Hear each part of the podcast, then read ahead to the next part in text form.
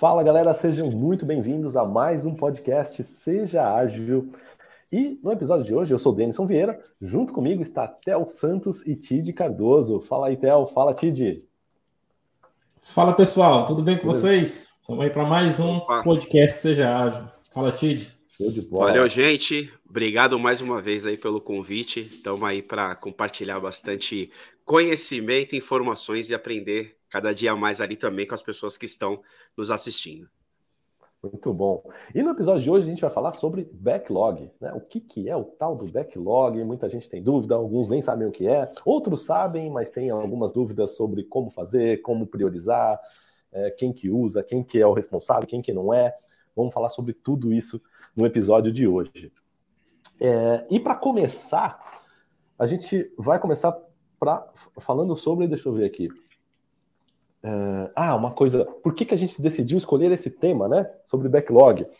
A gente vem, o tempo todo a gente está olhando os comentários da audiência, né, os comentários das pessoas, as principais dúvidas, e a gente percebeu que tinha muita dúvida relacionada a backlog, né? E o backlog é um item fundamental para o sucesso do projeto. Cuidar bem do backlog né, é fundamental para que o, o, projeto ou um produto tenha sucesso, seja lá o que for sucesso, né? É, mas eu gosto da definição de sucesso para produto, é aquilo que o produto ou projeto é, em linha com a definição do Lean, né?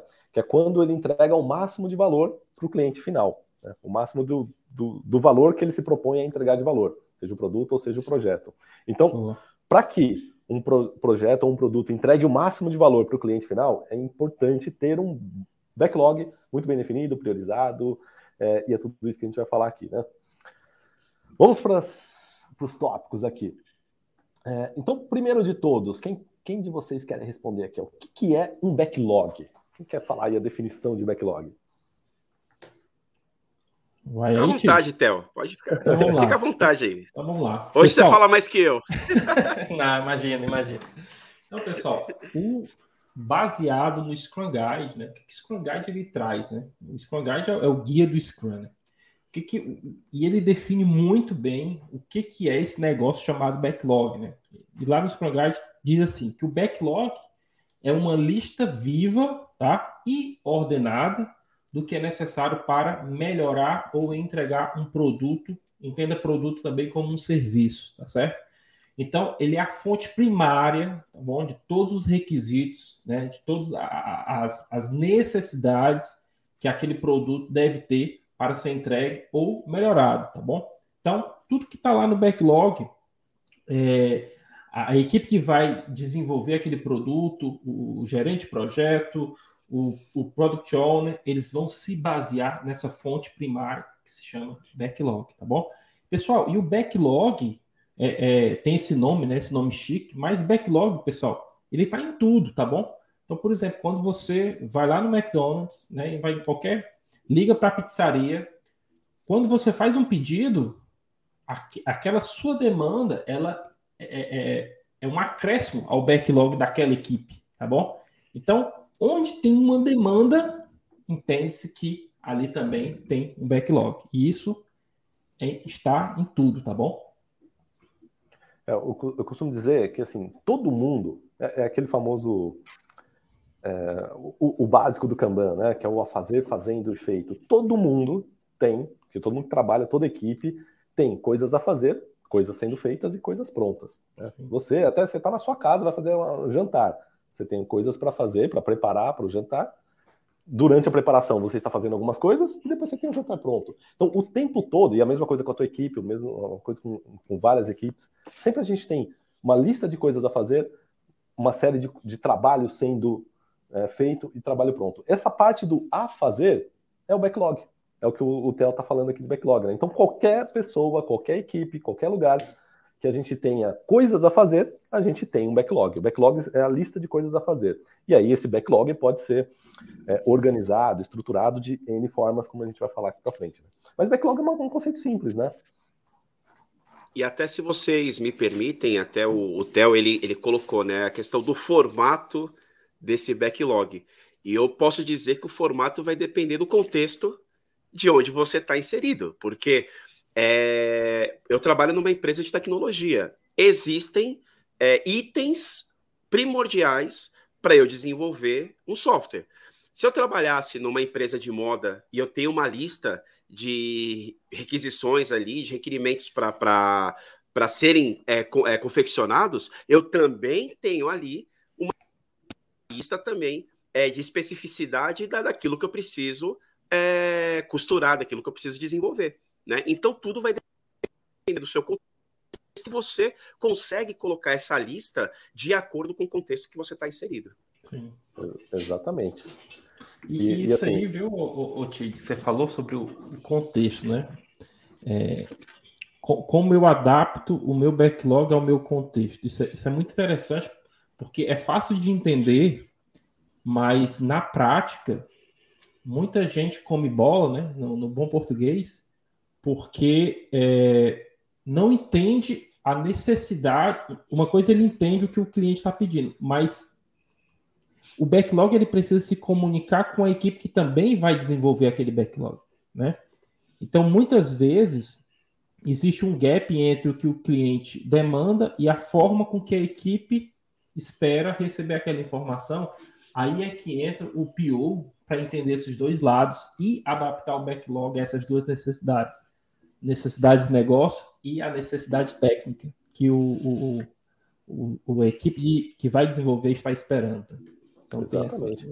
Ó, por exemplo, né, se a gente pensar num projeto de, sei lá, de construção civil, quem que é o cliente? É quem vai morar na casa, quem vai comprar a casa ali. E às vezes as necessidades do cliente é, tem que, elas devem estar no backlog, obviamente, né? Se o cliente quer três quartos, quatro quartos, um quarto, dois banheiros, como é que tem que ser, qual o tamanho, o cliente vai pedir. E, esse pedido do cliente não necessariamente vai ser a mesma linguagem de quem vai realmente eh, construir a casa. Quem vai construir a casa precisa de mais detalhes técnicos do que só o cliente é capaz de, de, de pedir. Né? Ele vai pedir um banheiro, mas o que, que tem que ter no banheiro? Ah, tem que ter, sei lá, um projeto hidráulico, tem que ter um projeto elétrico, onde que vai estar a luz, qual vai ser o tamanho, qual a espessura do tijolo que vai usar. Né? Que, assim, vai ter detalhes técnicos que, porventura, dependendo de, para esse contexto de projeto, às vezes pode ter, é, é necessário estar no backlog. Né? É necessário que o item, as tarefas que estão no backlog contenham esses detalhes técnicos para que a equipe que vai realmente fazer saber como executar. Né? E não necessariamente o cliente sabe pedir esses detalhes técnicos. Por isso tem que ter uma figura muito importante que a gente vai falar aqui, né, que é a do PO, que é o cara que vai olhar para as necessidades do cliente e montar essa lista de coisas a fazer é, de tal modo que reflita o que o cliente quer e possa ser entendido pela equipe que vai de fato executar. Né? Então, é, esse é o grande ponto do, de, de, como que tem que estar o backlog. Né? Ele tem que estar de, dessa forma. E, e, eu achei perfeita a colocação do TID, que o backlog é uma ferramenta de comunicação né? para todo mundo. Então, to, to, todo o trabalho ele, ele orbita em volta desse backlog. E o backlog ele tem que conseguir comunicar para o cliente é, se as prioridades deles estão lá, né? Se os, o, o que ele espera, as expectativas que ele tem. Ele tem que olhar para o backlog e entender quando que as coisas vão ficar prontas, o que, que vai ser pronto, quais são as prioridades. E a equipe também, olhando para o backlog, tem que saber o que, que eu preciso fazer, quando que eu preciso fazer, o que, que é prioridade, o que, que não é. Então o backlog é uma figura central na organização de qualquer projeto, de qualquer produto, de qualquer serviço. Exato. E algo que a gente, eu sempre, eu sempre trago assim, né, na, nas, nas conversas que a gente tem sobre a questão do manifesto, né? Mais uma vez, a gente falando de de interações mais que processo de ferramentas, né? É você realmente é, mais do que você ter ali aquela a, a ferramenta específica para desenvolver, é a comunicação que está sendo fluida é, entre as pessoas, né? Pô, isso, isso, é um ponto muito importante, viu, Tid? Porque é, quando o time está desenvolvendo, né, é muito mais barato o time encontrar um problema e ajustar quando o backlog ainda está sendo priorizado do que lá no momento de, execu de executar o item do backlog. Então, é, essas perguntas aí, tipo, como é que eu poderia entender melhor essa informação? Muitas vezes, se não houver esse momento de comunicação e de refinamento aí que você falou, cara, passa em branco e sempre o cara fica quebrando cabeça ali com, com a falta de informação que ele não encontra no backlog. Então, realmente você falou, né? Essa, é, promover a comunicação para a melhoria do backlog é fundamental. Né? Show de bola. E quem que é o cara que tem que promover essa comunicação? A gente, a gente vai, vai, vai pegar ah, o, que foi, o que foi escrito, mas também o que acontece muito nas empresas. Obviamente, é, o, o, o dono né? E, e, quem deve mexer nesse backlog, lembrando, só queria lembrar depois um, um ponto que é, que é, importante também a gente diferenciar só o product backlog do sprint backlog. Mas uhum. vamos falar do, do product backlog, né? Como o nome já fala, o product owner ele é o responsável é, por, por manter essas informações é, de maneira saudável, vamos dizer assim, durante todo o trabalho ali daquela criação do produto ou do desenvolvimento é, do projeto que está sendo executado. É, só que assim, tem um, um, grande ponto que acho que vale importante vocês reverem também uma, um podcast que a gente falou sobre o papel do PO, mas é, é importante também entender que nem toda empresa tem esse papel do PO é, bem definido né? O PO ele é o responsável pelo product backlog. Mas e quando eu não tenho o PO é, na, é instalado na empresa? Porque de repente não é uma empresa de desenvolvimento de software, é uma empresa de, sei lá, de marketing. E eu não tenho um, um, um product back, um, um, product owner ali para desenvolver. Então, eu costumo dizer, assim, até gostaria também até da contribuição da contribuição de vocês, mas eu costumo dizer que é o seguinte: quem que é o responsável eu digo por, por liderar né, e facilitar a, a, o desenvolvimento daquele produto ou daquele projeto. Eu sempre costumo dizer isso, porque assim, eu preciso ter um responsável, porque existe aquela aquele famosa fala, né? Cachorro com dois donos morre de fome ou come demais, né? Então, é, eu preciso ter um responsável. No Scrum Guide ele diz que é o Product Owner, mas é, é, muito importante você ter esse papel que é o líder aonde conduz a construção e desenvolvimento daquele produto ou daquele projeto. E às vezes é de uma demanda, né? De uma demanda simples, né? Mas é, esse, aí, esse é um ponto muito importante porque realmente nem toda empresa pode se, se dar o luxo de ter um, alguém desenvolvendo somente a função de um PO. É, mas, por exemplo, numa empresa de marketing, né, tem aquele responsável pela conta né, do cliente, né? O cara que é responsável por cinco, seis clientes ali, e que é o ponto focal, né? Recebe as demandas e ele é que conduz internamente é, a evolução até a entrega, teste né, daquele produto que foi desenvolvido junto com, junto com aquele cliente ali. E muitas vezes é essa pessoa que desenvolve as funções do, do PO mas no Scrum Guide também ele diz o seguinte, né? Que é, o PO ele pode delegar para a equipe, né? O executar dessas funções, dessas responsabilidades, dessas ações que ele tem, né? Mas ele continua sendo responsável, né? Então, eu, por exemplo, eu já trabalhei numa equipe que é, era um projeto muito grande, então o PO ele tinha uma equipe responsável por, por, por gerir todo esse todo, todo os requisitos, inclusive tinha um analista de negócio ali na, na hierarquia debaixo do PO que ajudava. Então a gente tinha muito contato com esse analista de negócio e aquilo que ele ou ela não conseguia resolver para a gente, ele levava para o PO e o PO é que desempatava aquilo ali. Mas dependendo do tamanho da empresa, tem, tem essas adaptações. Né?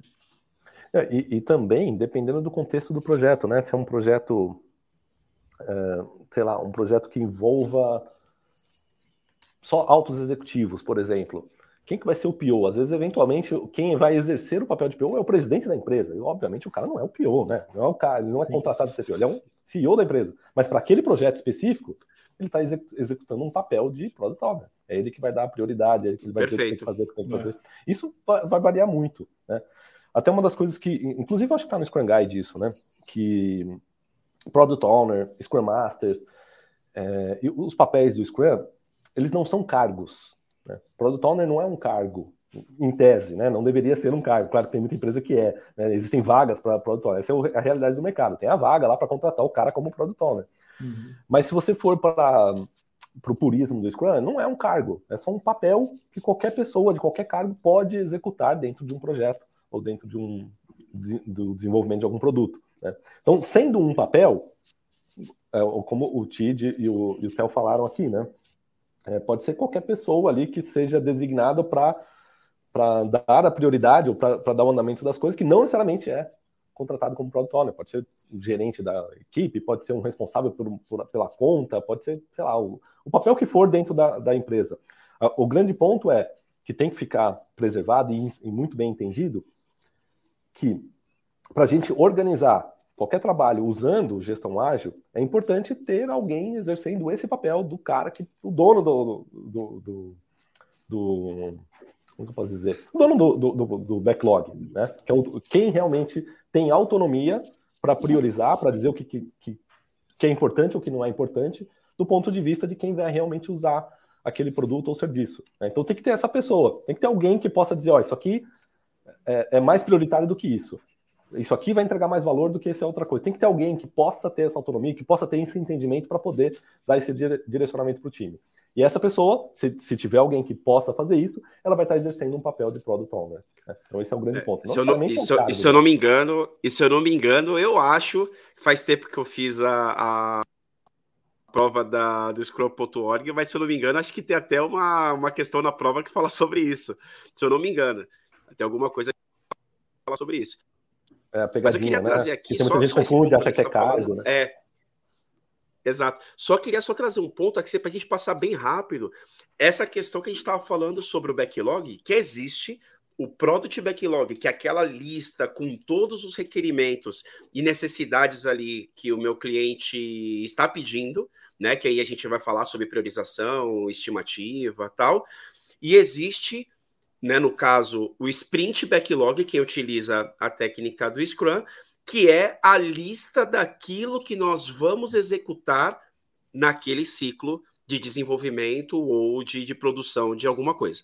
Então é importante a gente só colocar também para as pessoas que o backlog, né, existe essas duas, é, os dois tipos, o product backlog e o sprint backlog, porque aí também isso vai diferenciar, porque o product backlog eu tenho esse responsável pelo aquele meu produto inteiro, pelo aquele desenvolvimento daquele projeto inteiro, dependendo do contexto de onde eu estiver, né? Que ele vai demandar toda a, meu, a minha jornada ali é, de ciclo de, de produto. E eu tenho o meu sprint backlog, que é a lista do que nós é, planejamos para ser executado naquele ciclo, que seja de uma semana, 15 dias ou de um mês. Isso é bem importante a gente deixar. E o responsável por isso aí é o time que está desenvolvendo. Né? E isso que é importante Boa. também deixar, porque o que acontece muito é essa. É, é essa passagem ali de, de, de, barreiras ali, que é o time se intrometendo no Product Backlog e o PO se intrometendo no Sprint Backlog. Então só tem que tomar cuidado. Aí... Ah, demais, no dia a é. dia isso faz muita diferença? Faz, por, faz porque existe ali um conflito de interesse, existe também a questão da carteirada, né? Que as pessoas falam que é, ah, eu estou mandando fazer isso. Então, é, é para a gente começar também a ter discernimento do que vai desenvolver e também um bom senso naquilo que a gente vai entregar. É, Mas fala assim, desculpa te interromper, Denison. Não, imagina. Não, você vai complementar, porque assim, tudo chama backlog, né? Aí só tem um, um, uma palavrinha no começo diferente, product backlog ou sprint backlog, mas tudo backlog, aí confunde, né? Tem gente que acha que, que é a mesma coisa, né? Mas tem essa diferença e é importante você entender, né? quando você está organizando o trabalho usando o conceito do Scrum, você tem duas listas de a fazer, né? Duas listas de to-do. A lista. A gente pode chamar assim, a lista da, da, Eu ia falar um palavrão aqui. A lista da coisa toda. Vocês, vocês entenderam qual seria o palavrão. A lista da coisa toda uhum. e, uma, e a listinha do que a gente priorizou para fazer no próximo ciclo Sim. de trabalho. Então você tem duas listas de a fazer. E, e elas são diferentes. Né? Então, uma a gente chama de Product Backlog, que é a lista de tudo que precisa ser feito, e, a, a, e o Sprint Backlog é a lista do que precisa ser feito na sprint. Então, tem essa diferença. E aí, um ponto fundamental, pra gente, quando a gente organiza o trabalho dessa forma, quem que é o responsável pela lista inteira? É o Product Owner, né? É esse cara que sabe o que, que é prioridade, o que não é, é quem conhece o cliente, quem conhece as demandas de negócio, quem conhece o que é valor. Esse cara é o responsável pela listona geral lá. Quem que é responsável pela lista menor, a lista do que a gente vai fazer na próxima semana, na próxima quinzena, que é o sprint backlog? Aí é o próprio time. As pessoas que vão executar o trabalho é que são responsáveis por, por manter essa lista de tarefas, listas de coisas que serão feitas na próxima semana, ou na próxima quinzena, ou no próximo mês, né, no próximo sprint. E aí que o, Tid falou, para um não colocar a mão na, na, lista do outro, né? Então a gente tem duas listas. Não é para. A, a, primeira lista diz o que precisa ser feito. E a segunda lista, a lista menor, ela diz como vai ser feito. E o como vai ser feito, quem, quem define é quem vai realmente fazer. Né? É, são as pessoas que põem a mão na massa que dizem como que elas vão fazer. Por isso que elas detalham a lista do sprint backlog. Agora, o que precisa ser feito é num nível um pouco acima, né? É só no nível do precisa ser, fazer isso, isso, aquilo, esse é o backlog, e aí o time não põe a mão nessa lista. Quem põe a mão nessa lista é quem estiver executando o papel de, de PO, né, de Product Owner. Muito bom colocado, Tito. Tá, tá esquecendo de falar sobre isso. Bacana. Então vamos lá. O que mais que a gente tinha aqui de tópicos para falar sobre o Product Owner? A gente já falou aqui quem é o responsável, né? É, que é o Product Owner. Quando, e, e, assim, qual que é a periodicidade que ele tem que manter esse backlog atualizado? O que, que vocês sugerem aí, Theo, Tid, com base na experiência de vocês? Muita gente pergunta isso, né? É, tem, tem. A gente colocou esse ponto aqui, né, sobre a periodicidade, porque como o próprio Scrum Guide define, ele é um, ele é um artefato vivo, né? Então, a todo momento, a ideia, a ideia do, do projeto ágil, do produto ágil, é que você entrega um, um MVP para o mercado, o mercado te dá feedback, você retroalimenta o seu, o seu, o seu product backlog e entrega uma, no, uma nova versão. Então, esse ele é vivo porque constantemente ele é adaptado, é melhorado, às vezes é retirado uma função que, para a realidade agora do mercado, de três, seis meses depois não faz mais sentido, então ele é retirado. Então, assim, é necessário ter essa manutenção no backlog, né?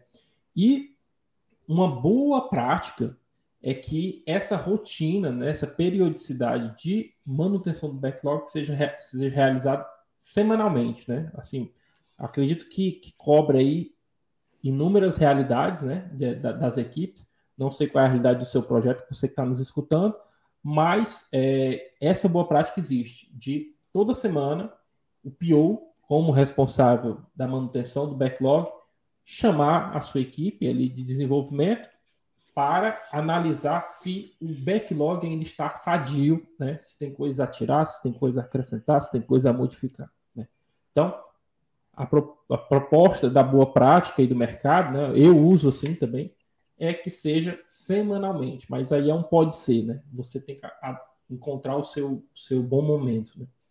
Boa. Depende do tamanho, do contexto, é. né? Sei lá, talvez um projeto de lançar um foguete para Marte, né? Um projeto de, sei lá, quantos anos? Não vai ficar toda semana refinando o backlog. Não, não, vai ter micro backlogs, né? Que vão ser refinados semanalmente, mas o grande backlog, não, pô, não, né? Talvez seja trimestralmente, mas isso é, é, é, raridade, é o que o é. falou. Talvez para a grande maioria dos, do, do, do, dos contextos que nós temos por aqui, uma revisão semanal se encaixa muito bem, né?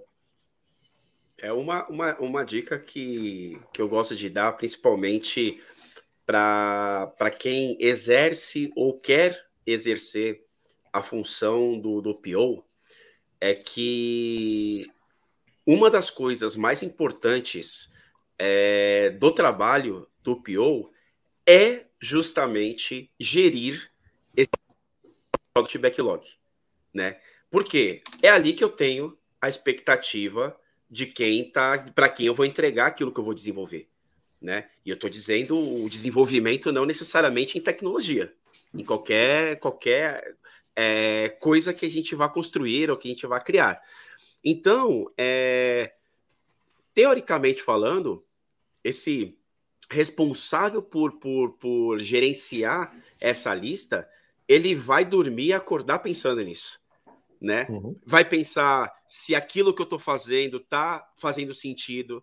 Ele vai pensar se aquilo que eu tirei realmente eu vou tirar ou se eu preciso revisar de novo. É obviamente o que o Theo, acredito, né? Que o Theo até estava conversando, é que vai ter um momento ali, que seja semanalmente, quinze, quinzenal ou mensal, que você vai sincronizar com todo mundo para falar o seguinte: ó, o que eu estou trabalhando, pessoal, estou trabalhando nisso daqui faz sentido? É viável? É factível? Aí vai ter essa discussão mais é, é, abrangente, porque é importante a, a, gente saber também das pessoas que vão é, executar aquele, aquela espe especificação, se faz sentido ali também para ela ou se é viável também, porque às vezes, é, vamos pensar, né? Eu tô, eu tenho uma empresa de confecção de roupa, a gente, tá, a gente vai entrar no verão e eu vou fazer um casaco de pele. Não faz sentido. Né? Não faz sentido nenhum. Então, às é, vezes, eu tô numa você, visão. Como PO, pode até colocar lá no backlog, né? Casaco de pele. Mas, Mas aí, se você não falar tá para a equipe se dá para fazer ou não, né? Exatamente. Aí, o, aí chega, aí a pessoa que vai costurar fala: Mas espera aí, eu não tenho essa, essa lã, ou essa linha, ou esse produto aqui, eu não tenho agora. Eu tenho que esperar mais para frente para ele estar tá disponível para poder executar. Então, é, é muito importante que assim esse, essa sincronização né, aconteça em algum momento, mas eu, eu vejo sempre, eu vejo que assim, até uma, uma dica né, para quem quer entrar e quer trabalhar como um PO, é, aprenda a gerenciar o seu product backlog, porque isso é uma das coisas mais importantes que, que, que, que essa pessoa vai fazer no dia a dia dela, né? Além de priorizar, estimar, bababá, é, é, é, essa manutenção ela, ela vai ter que e as técnicas que estão por trás disso ela vai ter que ter muito apurada porque vai ser o trabalho que ela vai literalmente ser cobrada por isso exatamente né e, e por fazer essa ponte né eu acho que o, o PO ele é um grande gerenciador de expectativas né tanto a expectativa do ponto de vista dos clientes de quem está querendo o resultado daquilo e as expectativas do time que vai fazer, e, pô, e aí o que, que eu tenho que fazer, como é que é, se dá, não dá. Então, esse cara é, tem que estar tá nesse meio termo, ele está no meio do fogo cruzado ali, né? Dos dois lados, mas tem tem que saber lidar com isso. E o backlog tem que refletir essas expectativas, né? Exatamente. e é aí que está o atualizar, manter ele refinado, manter Sim. ele revisado, né? É manter ele refletindo todas essas expectativas, né? mantendo esse equilíbrio aí do que dá para fazer, o time consegue fazer, e aí tem que perguntar para o time, e o que, que precisa ser feito, que o que, que o cliente quer, e aí tem que perguntar para o cliente. Né? Então, o backlog, o, o, o, cara responsável por isso, quem estiver fazendo o papel de PO, tem que estar tá olhando sempre para os dois lados. Dá para fazer. E, e até e um tema. E até um tema que assim, eu não vou aprofundar aqui, é óbvio, mas assim, empresas que trabalham, por exemplo, com OKRs, é muito importante que o seu backlog esteja alinhado com aquilo que a gente também tá, tá, tá onde a empresa está querendo chegar, né? É, é, eu já, já vi situações é, no mercado que o, o backlog tinham iniciativas que não faz, não tinha nada a ver com, com, com os key results ali que estavam, que estavam medindo. Absolutamente nada a ver. Você, você olhava para um item ali e falava, tá, isso daqui vai refletir em qual que é result, né? Aí a pessoa parava um pouco para pensar, tal, tal, tal. Aí que ela chegava e falava, tinha que estar tá despriorizado, né? Aí você fala, não foi eu que falei, foi você que falou. né? você, você, colocava a pessoa para pensar. Mas é, é, eu estou falando OKRs, mas assim, é, o que eu quero dizer é, é, é, é estar também alinhado estrategicamente com, com, com os objetivos da empresa. Não, isso é, é essencial, né? Deve estar, né? É o que você falou, né? É o backlog promovendo a discussão, né? No meio da equipe. Exato. Pois é, pois é. Bacana. E aí, Theo, como é que eu faço para saber se o meu backlog está maduro? Então, né? É, é, é essa questão é muito interessante porque a gente pode trocar maduro, né? Pelo se ele está refletindo, né? o que o mercado está demandando e as necessidades que o time de desenvolvimento tem para executar aquele item de backlog. Né? Então aí esses dois pontos aí reflete esse nome maduro aí, né? Então como é que a gente sabe se o nosso backlog está bom, né? Está bom para ser utilizado, está refletindo bem o que o mercado está pedindo, se está alinhado com, com os que, que os results da empresa. Então a gente tem uma técnica que se chama DEEP, D-E-E-P, né? Então é, é um acrônimo aqui, é D de detalhado, E de estimado, E, o segundo E, né? De emergente, ou seja, é vivo, está atualizado, refletindo a necessidade do mercado, e P de priorizado, né? Então, a gente tem essa sigla aí. É, é, é um, Muito como é que eu posso dizer? É um é um ponto de chegada, né? Nós, nós temos que conduzir o nosso backlog a esse nível, né? De detalhado, estimado, emergente e priorizado. É fácil de se falar, mas nem sempre é fácil de. Boa. Difícil, o dia a dia o bicho pega, o dia né? dia, né? Porque, porque aquilo, a gente começa, a gente começou falando de coisa simples, né? Porque o cara, o cara para para pensar, ah, backlog é a lista de coisas a fazer, né? Isso aí eu já faço. Eu pego meu uhum. caderninho ali, faço um to-do, já tem a lista, pronto, aqui, ó, tudo que tem que a equipe fazer.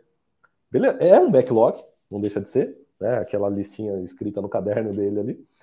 É, mas será que essa lista cumpre todos esses requisitos que a gente falou? Consegue comunicar para o cliente as prioridades, as, a, alinhar as expectativas? Consegue comunicar à companhia é, se isso tá, se o que vai ser feito está alinhado com os objetivos estratégicos, com o que está lá nos OKRs? Consegue comunicar para a equipe em detalhes como fazer, o que precisa ser feito, qual a importância do que precisa ser feito? Talvez não, né? Talvez só aquela listinha no caderno ali, uma lista de coisas a fazer, uma lista de to-do, que muita gente faz, não, não consegue cumprir tudo isso. Aí a gente entra nesses. A gente começa a dar uma, um detalhamento melhor para esse backlog, né? E a gente pode usar o modelinho aqui do Deep que o, que o Theo falou, né? Então, esse backlog, o ideal é que ele esteja detalhado, a gente já vai falar mais aqui sobre técnicas de, de para detalhar back, os itens do backlog, né? ele tem que estar tá estimado, você tem que ter noção ali do esforço, é, talvez até do tempo, né? mas principalmente do esforço de cada item, que, que é mais complexo, o que, que é, é, mais difícil de fazer, o que, que é mais fácil de fazer, você tem que ter uma noção de esforço. Ele tem que ser emergente. O que, que é emergente? Significa que o backlog não é uma lista estática. Né? Eu não escrevi o backlog e pronto, não muda mais. O backlog uhum. é um negócio que a qualquer momento pode surgir uma necessidade nova, entra no backlog. Alguma coisa pode deixar de fazer sentido, sai do backlog. Então, o backlog é um negócio vivo, né, como o Theo comentou. E priorizado. Né, o que, que é mais importante, o que, que é menos importante, tem que estar sinalizado nesse backlog. Então, backlog não é só. É uma lista de coisas a fazer, mas para a gente avançar na maturidade do backlog, a gente tem que acrescentar mais características para ele. Né? E uma coisa bacana é usar esse acrônimo do DEEP: né, detalhado, estimado, emergente e priorizado. Algo a acrescentar, Tid, antes da gente entrar aqui nos pontos do que é cada uma dessas coisas? Não, eu, eu, eu vejo que é, é, justamente foi o que eu te falei da. Eu estava comentando sobre a questão de você dormir e acordar é, pensando nisso, porque se há de convir comigo que, que para você conseguir dimensionar é, tudo isso, estimar, priorizar, manter ele saudável, é, é você não pode deixar. É, é, é igual quando, quando, quando se diz, né?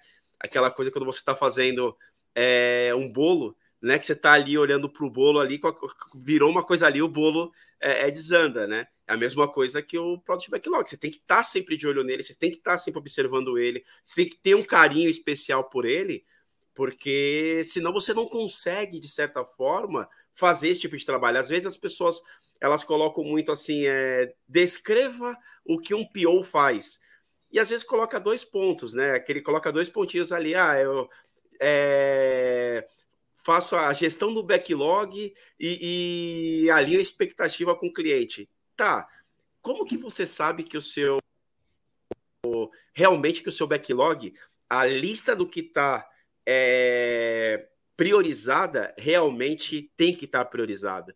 aquilo que eu estimei realmente foi uma estimativa que está aderente com o que a gente vem trabalhando. Né? Então é, é importante que, que, que as pessoas, né, principalmente ali o, o PO, se atente nisso, se preocupe com isso. Né? Eu coloco muito essa questão da preocupação, porque eu já vi no dia a dia é, muito PO que na hora que você pergunta sobre o backlog, ele tem que abrir a, a lista para saber o que tem ali dentro.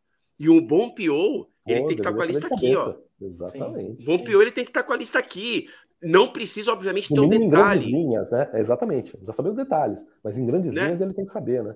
Em grandes linhas ele tem que estar tá aqui. Se eu perguntar uma coisa para ele, ele não tem que ir no sistema, independente do sistema que ele usa, pra, ou, ou no caderno dele para saber o que, que é. Ele tem que me falar o que, que, é. Aí, se eu entrar no detalhe, ele fala: não, peraí, agora deixa para entrar no detalhe, deixa eu pegar o detalhe. Mas, mas ele tem que saber. E eu já vi casos já é, de PO que, que não, não tinha essa informação. Automaticamente, eu acho que não estava utilizando a técnica que o compartilhou com a gente neste momento. Show de bola. E assim, eu, eu, gosto também de fazer uma analogia sobre o PO, né? O PO é como se fosse um, um capitão do navio. Né? O cara tá lá em cima do navio dizendo a direção para onde tem que ir o barco. Ele não necessariamente está remando lá, é, ou na casa de máquinas, né? Não, que aí não seria remo. Eu estou indo para uns navios bem antigos aqui, né? Mas enfim, é, não é ele que está ali fazendo o navio é, caminhar, mas ele está lá em cima dizendo a direção. E ele tem que ter uma visão mais longe, né, para ele saber se, sei lá, para cá tem iceberg, para lá tem tempestade, a gente vai por aqui. É, o, o, a tripulação, os passageiros do navio, eles gostariam de chegar no Caribe, então ele vai traçar um mapa para chegar no Caribe. Né? Ele, vai, ele vai dizer ali mais ou menos a direção para atender as necessidades daqueles clientes que estão ali dentro. Né? É, então, esse cara, o PO, ele tem que ter é aquilo que a gente falou, ele tem que ter no mínimo, ele tem que estar o tempo todo atento para se ou esse grande navio, né, que é o projeto ou o serviço que ele está direcionando, está indo para onde tem que ir.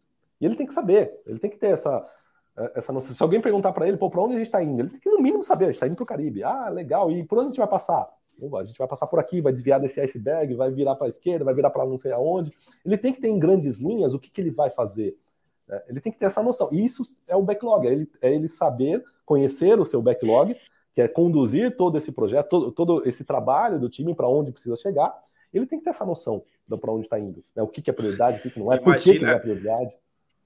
Fazendo uma brincadeira aqui, né? Imagina se se o pessoal organiza toda essa embarcação, todos os tripulantes, todo mundo, chega no momento que vai sair, precisamos ir para o Caribe. Pio, o que, que, a gente precisa? Ah, não sei, vamos caminhando aqui é, e a gente vai vendo no caminho. No caminho a gente vê para onde a gente vai. Não é assim, pode né? ter, poderemos ter alguns problemas no meio do não, caminho. E, e pior, Tid, aquele exemplo que você deu, né, de um PO que tinha itens no backlog que nem estavam alinhados com OKRs.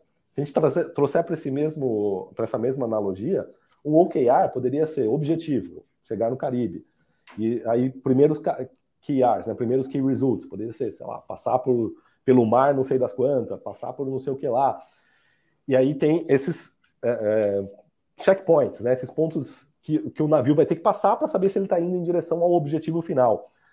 Se o, back, se o PO né, é o cara que está dando o direcionamento para o time, ele está dando direcionamento de, de tarefas ou de atividades que não estão alinhadas para ir para nenhum desses checkpoints, que obviamente não vai chegar num objetivo, pô, ele está fazendo o navio ir para o lado errado, né? Ele está fazendo o navio ou, talvez voltar, ou fazer qualquer outra coisa. Na, né? Navegar em círculo. Navegar em círculo. E aí não vai atingir o objetivo, não vai deixar o cliente satisfeito e daqui a pouco ele está procurando emprego, né? Legal. E então, vamos entrar um pouquinho nesse detalhe dos DIPs aí, do tal do, da técnica do DIP. Existem então, técnicas para detalhamento de backlog? Tem, tem, tem né, técnicas e, e são mais simples do que, do que a gente pensa.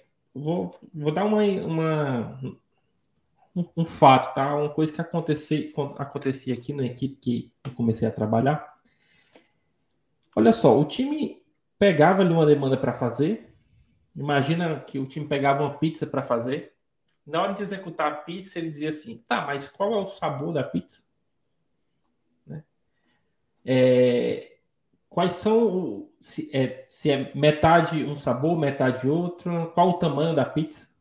O time se perguntava coisas básicas assim na hora de executar. Só para ver o tamanho do, do problema, né? Da falta de detalhamento que tinha, né? Estamos falando do primeiro ponto, né? Lá do DIP, né? Detalhamento. Da falta de informação que tinha nesse item do backlog, né?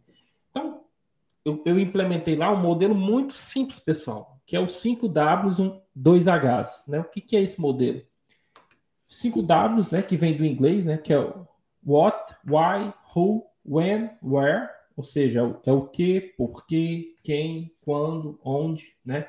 O que, que você. Pio, o que, que você quer? Ah, eu quero entregar isso. Por que, que você quer que isso aqui seja feito? Né? Quem é o responsável por, por realizar isso aqui? Né? Porque lá é, era uma equipe onde cada um tinha uma especialidade. Né? Então, tinha que se determinar o quem. Tem uma data específica quando você para quando você precisa disso aqui, né? E o, o, o onde, né? Muitas vezes você pode pensar onde é que o problema está residindo para que você implemente essa mudança, né? Então, onde está sendo os impactos? Ou então, onde essa mudança vai impactar, né? Então, isso são os cinco Ws. Os dois Hs são o how e o how much, né? O como, né? Então, o o, o que tinha que ser feito, por que tinha que ser feito, e o time passou a dizer o como aquilo ali ia ser feito, né? O how much a gente pode traduzir como é, qual é a quantidade, né? Quanto de valor isso aqui vai estar acrescentando é, no, no, no, para o cliente, né? Ou então, quanto de despesa. É, é, é, pode ser o esforço, ou então pode quanto de, de, de, lucro, quanto de, quanto de despesa uhum. a empresa vai, vai passar a, a, a, salvar, né?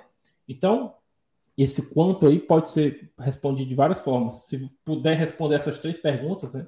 O quanto, para quanto aí, né? Melhor ainda. Então, a ideia do, do detalhamento é que você dê todas as informações que quem vai executar está precisando, né? Mas é, ao nível de que não sejam informações tão detalhadas que seja desperdício, né? É, às vezes você não precisa entrar tanto em detalhe porque numa conversa se resolve aquilo ali, tá bom? Mas informações básicas, né? Esse modelo 5Ws, 2Hs responde muito bem, tá bom? Se eu é, puder, eu, eu, eu, eu queria trazer, eu queria trazer uma, uma técnica que acho que a gente estava até conversando antes aqui, né? A gente estava nos bastidores, né? Uhum. Que é uma técnica muito utilizada para tecnologia. Mas aí eu fiquei pensando, né, até, na, até na, nessa entrada aqui do, do, do, podcast, se ela serviria para outras para outros contextos, se não fosse tecnologia.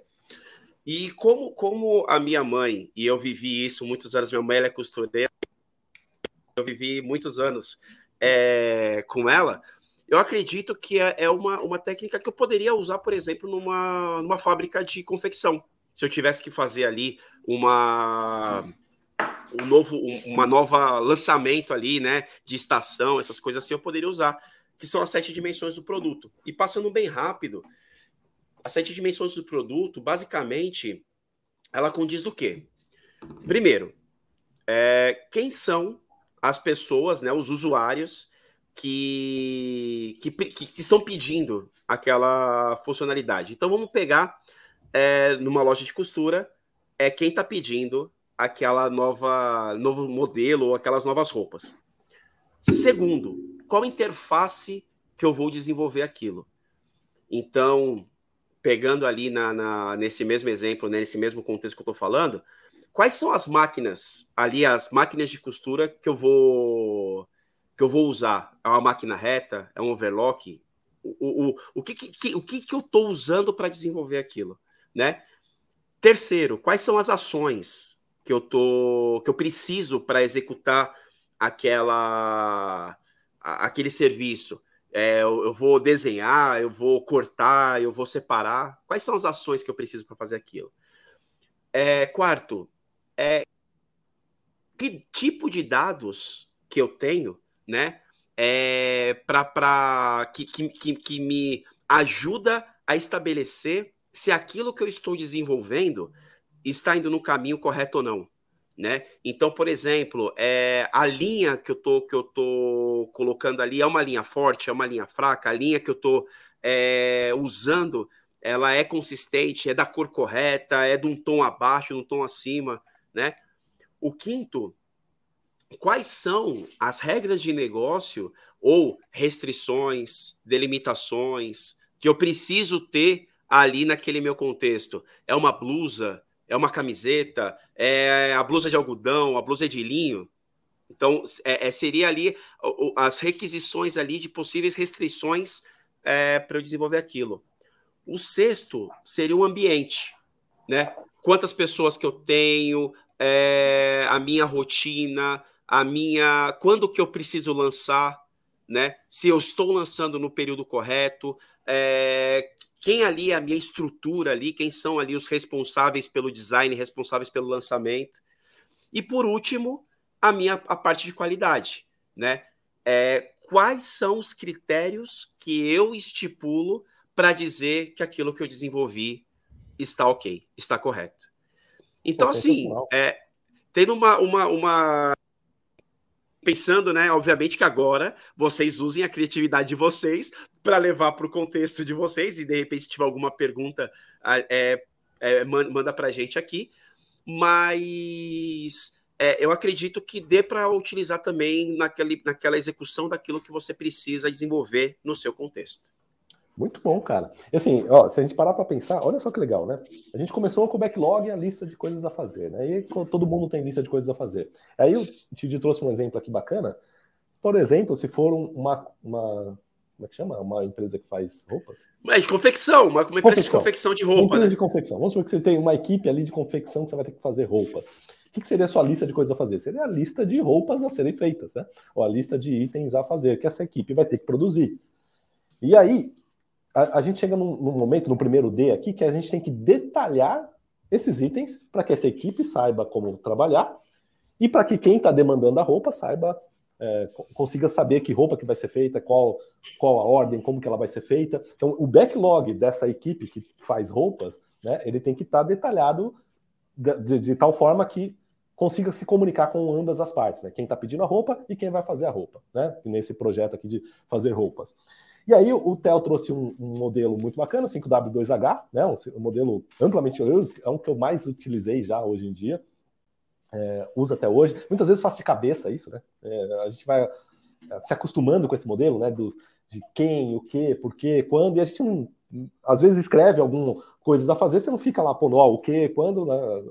quem, como. Pergunta naturalmente, você né? Cabeça, você, é, você faz naturalmente, escreve ali o que precisa ser feito, já respondendo todas essas perguntas. Mas para quem não está habituado com isso, é bacana, às vezes, você fazer, sei lá, num Excel e colocar as coluninhas ali, né? O que, como, quem, quando, e descrever o, o, o que precisa ser feito usando esse detalhamento. Muito bacana. Então, no caso, se a gente fosse usar aqui é, nesse projeto do, da confecção, né? É, fosse pedir uma, uma blusa para o time, a gente poderia detalhar esse pedido usando o, o 5W2H. Né? O que, precisa ser feito? Ah, uma blusa. É, onde que ela vai ser feita? Ah, vai ser feito ali. Por que, que tem que ser feito? Porque ela vai. Porque é inverno e o cliente está com frio, sei lá é, e, preencher, detalhar esse pedido usando o modelo do 5W2H. E eu achei muito bacana que a gente também pode usar esse outro modelo que o TID trouxe, que é o dos sete dimensões do produto. Né? Você vai usar ali quem são os atores, quais as interfaces, quais as ações, é, quais os dados que a gente tem que olhar. Então são outros. Eu não vou repetir aqui que o TID já deu uma aula aqui né, de sete dimensões do produto, mas é um outro jeito de você detalhar o que precisa ser feito. Então a gente tem duas, a gente trouxe duas formas de detalhar algum item do backlog, né? Seja com 5W2H ou com 7 dimensões do produto, você consegue detalhar, é, trazer mais detalhes é, para que tanto quem vai desenvolver o, os trabalhos, para quem vai colocar a mão na massa, consiga é, ter insumos para saber o que precisa ser feito, quanto para quem está pedindo saber se está ok, se não está, se está alinhado com as expectativas. Né? Então, muito bom. Então, a gente já saiu do, da listinha simples de coisas a fazer para uma lista muito mais detalhada, né? com muita técnica. Show de bola. Mas, a, dando sequência aqui no DIP, a gente não para no primeiro D, né? que é o detalhar. A gente aprendeu como detalhar os itens. Tem um próximo item que é o E, que é o estimar. Como que a gente pode fazer para estimar esses itens? Quem quer falar primeiro Bom, aí das técnicas? Eu, eu, se, eu, se, eu, puder contribuir, é, principalmente pro PO, né? É, eu costumo dizer que ele pode usar uma técnica chamada t-shirt size, é uma técnica muito, muito usada é, por, por POs, que é justamente, já que estamos falando né, de confecção, ele associa muito a, a, questão de tamanhos. É, tamanho de camiseta, né? Que ele vem, pode vir lá do, do PP, do P para o M, para o grande, para o muito grande, para o extra grande, né? Então é justamente falando em comparativos, né? É basicamente você pegar uma caneta, né? Olhar essa caneta e, e, e associar, por exemplo, com o hashi e falar o seguinte: não, este daqui é menor que este daqui, é, mas você também pode usar também alguns outros, outros parâmetros para comparar. Mas basicamente você separa numa escala de pequeno, médio e grande é, da, a sua lista de já foi detalhado, que já tem algumas informações para você conseguir falar. Hum, esse daqui acredito que é maior que esse, é menor que esse. Só que o mais importante, obviamente, como o PO ele não é o detentor de todas as informações, ele compartilhar isso com o time e, e, e o time também ajudar a contribuir é, com, com, com, com, mais dados, né? E aí a gente tem outras técnicas também. Theo, se quiser é, acrescentar aí, fica à vontade. Acho que é interessante também deixar claro para o pessoal por que, que, por que, que tem esse ponto, né? Estimar, né? Por que, que a gente estima, né? Porque assim, quando alguém te pede, nem que seja uma pizza, né? Você liga para a pizzaria lá, é, é, básico. Você pergunta e quando chega, né? Quando a é primeira coisa, e, e, e, assim, e, e, logo no pedido, já vai pedir uma estimativa de se é o tamanho da, o tamanho da pizza, né? Tá, se é uma pizza P, M, G, GG, né? Quantos é, pedaços? Né? Pizza às vezes quatro, a minha assim. empresa não faz o, a pizza 16 pedaços, né?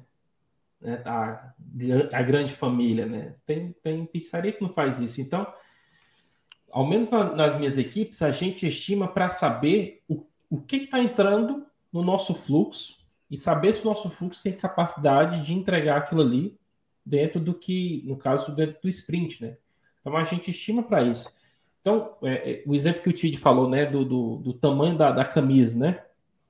Às vezes é, o time só tem capacidade de entregar até o tamanho G, né? Não tem capacidade de entregar GG, extra G, 3G, não tem, não tem essa condição. Então, o, o, a etiqueta que você vai colocar né, é independente, né? Se é a, o tamanho da camisa que você está medindo, se é o tamanho dos animais, né? A, a, a, minha atividade aqui é do tamanho de um ratinho, então a minha atividade está entrando um elefante, está entrando uma baleia aqui no meu, no meu fluxo, né? Independente, isso aqui é para você saber gerar uma discussão ali no grupo, né? É, para que o time tenha noção do tamanho da demanda que está entrando no seu, no seu no seu fluxo, né? E quando a gente fala em tamanho, a gente também está pensando em tempo, né? Tipo, é, geralmente quando você pergunta para a pessoa, para o time que vai desenvolver, né? Tá, mas fica pronto quando?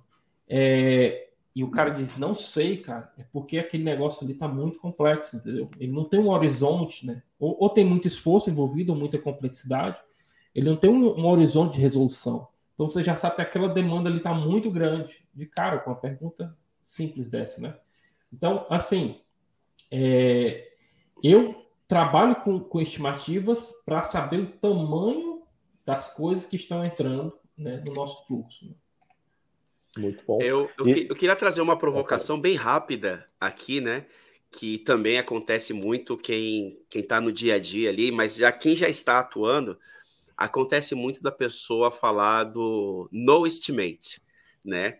Que é a pessoa falar assim, não, é estimativa, não serve para nada. Eu queria trazer uma né? Se você tivesse 100 mil reais e chegasse num banco, simplesmente é, ó, eu tenho 100 mil reais aqui, eu quero investir. Opa, estão me ouvindo? Cortou? Tá, cortou um Cortou? Vou voltar só um pouquinho. Se você tivesse 100 mil reais, chegasse num banco e falasse para a pessoa assim, ó, é, eu quero, eu tenho 100 mil reais, eu quero investir em algo que me dê um retorno é, em um ano de 30%. A pessoa chega para você e fala o seguinte, senhor, eu não consigo te garantir um retorno de 30%, e eu também não sei em quanto tempo que você vai ter algum retorno. Será que você colocaria seus 100 mil reais ali para ser investidos? Mas então, isso é no estimate. O no nada. estimate é simplesmente você deixar lá, atuar e, por histórico, você começar a entender e a, e a ter mais previsibilidade. Só que para você poder fazer isso, se você não tem histórico, o que, que você faz?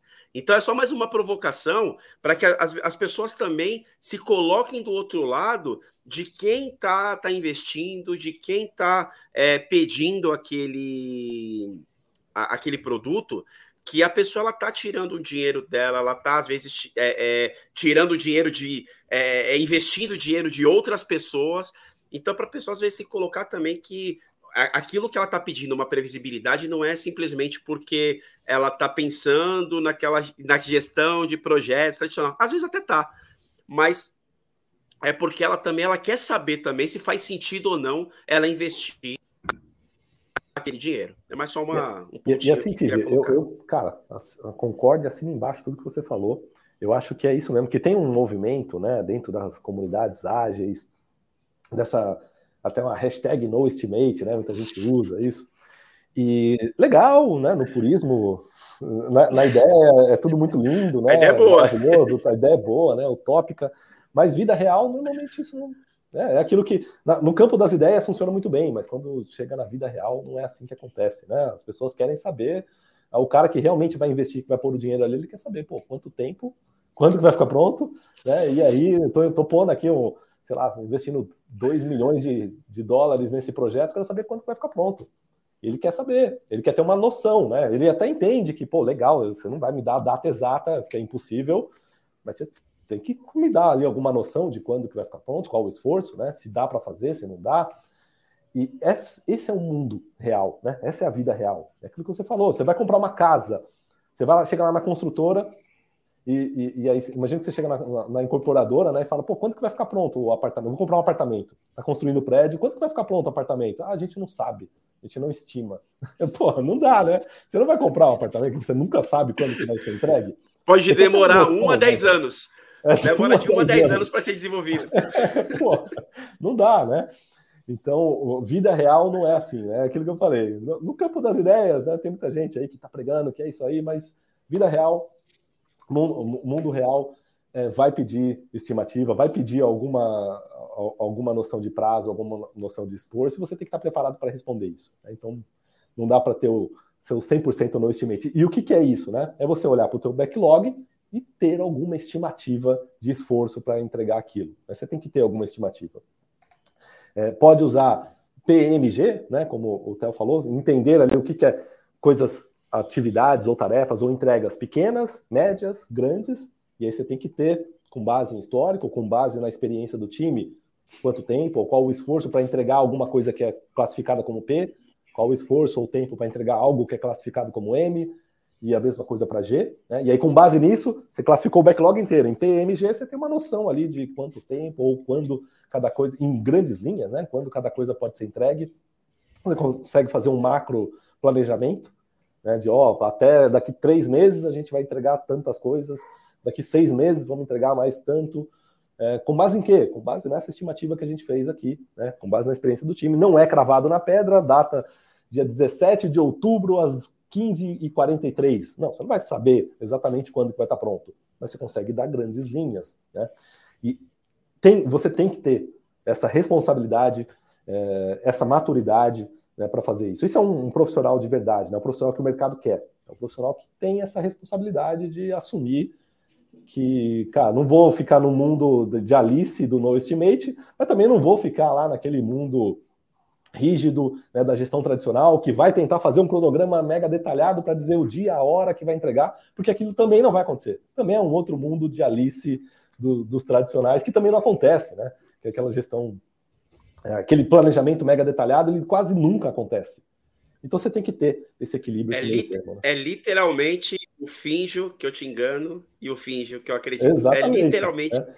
quando isso acontece. Então você tem que entender também o, o bom senso e o meio termo ali, para saber que te, existe uma, uma margem ali que pode ser antes ou pode ser depois, mas é, é, é importante delimitar essa margem junto com, com, com quem você está trabalhando, porque a, é, é, um tópico que a gente vai falar que é sobre a priorização, isso também vai nos ajudar a também a, a, a entregar a, aquilo que é literalmente muito assim primordial, porque se caso a gente vê que, que está ultrapassando muito do tempo, a gente consegue é, despriorizar coisas que são uma, é, menos relevantes. Mas isso aí a gente vai falar né, no, no P. Adiantei aqui, desculpa, mas foi mais forte que, que eu. Show de bola. E assim, a gente falou aqui de estimativas. Então, pra, a gente já detalhou o backlog, né? E agora a gente está estimando o esforço de cada item, né? A gente falou aqui de técnica da camiseta, que é o PMG, ou às vezes PPM, pode, pode ter três classificações, cinco, é, independente, né? É, é, o importante é pegar a ideia, né? De, de dar tamanhos é, para as demandas. É, tem gente que gosta de usar tamanhos de animais, né? Tamanho de cachorro, aí dá.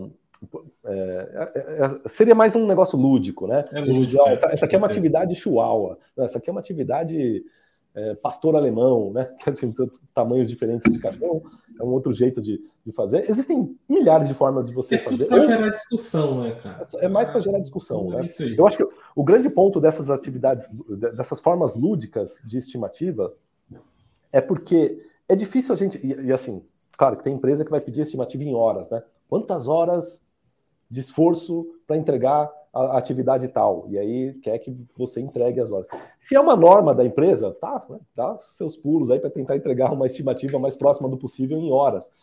Mas a gente sabe que na realidade é muito difícil a gente acertar estimativas precisas de esforço em horas, né? Por isso que o, um consenso maior de boa prática é você dar essas estimativas mais lúdicas, como tamanho de camiseta, tamanho de cachorro, ou tamanho de, de demanda, né? Ou simplesmente PMG, né? É, uma coisa pequena, média ou grande.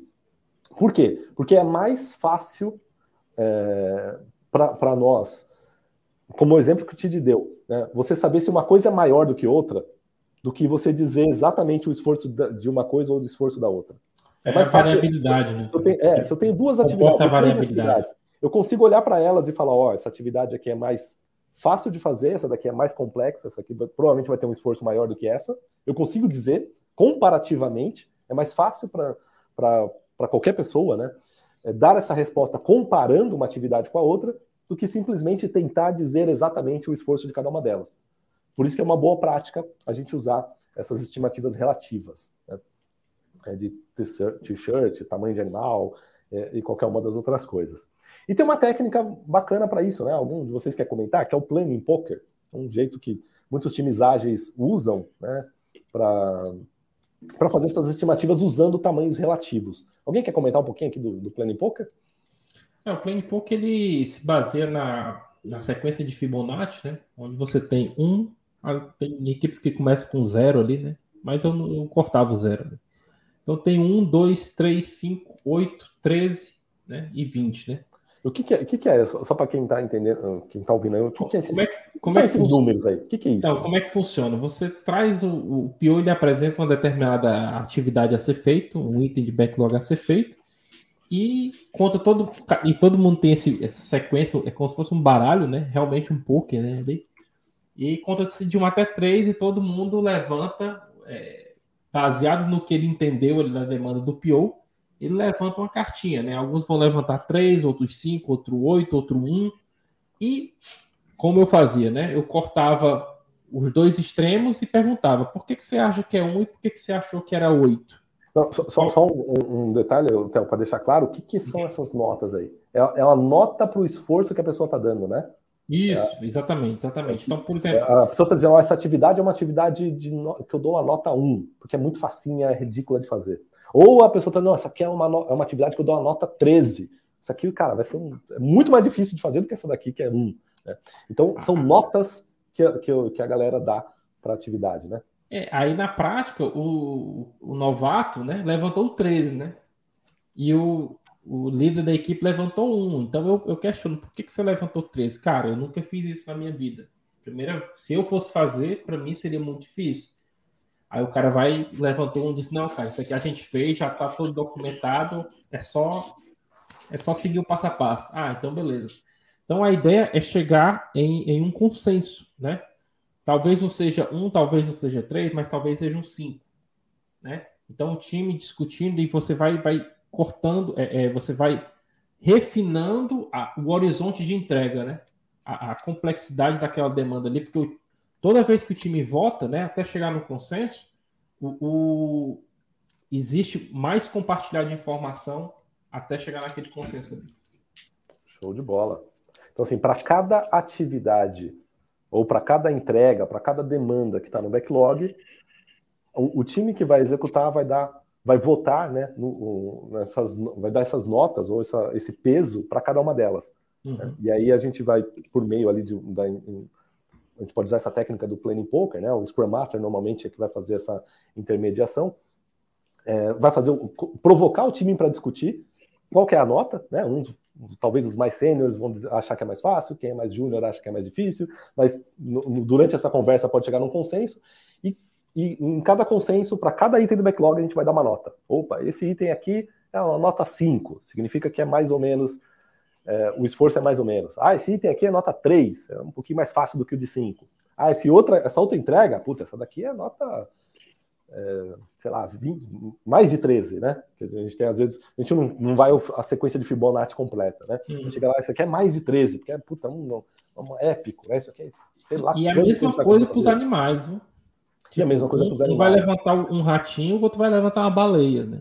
Por que, que tem que chegar no consenso por que, que você pôs baleia, porque você pôs ratinho, Exato. e aí o time chega. Então, ou seja, né? É mais uma outra técnica para dar estimativas para as entregas, né? Então, a, a, nossa nosso backlog, que agora está detalhado, ele vai, também vai estar estimado. Para cada, cada entrega do backlog, a gente pelo menos tem uma noção de esforço para cada um deles, para cada uma das, das tarefas. Né? E, e só para fechar, o estimado é para garantir que você como PO ou você como membro do time, você passou, tá? Você entendeu aquela demanda ali ao ponto de conseguir estimar, tá bom? Tá? Por isso que Show tem esse bola. E aí, seguindo no DIP, a gente detalhou o backlog. Próximo ponto é emergente, né? O que, que significa o emergente no, no DIP? Esse aqui, ele é o mais simples. É... Opa, peraí que só um minutinho que a Siri começou a falar aqui no meu ouvido. Às vezes eu agito o celular e aí ele entra aqui no, na Siri, né? E ela começa a falar que eu me perco. Mas vamos lá.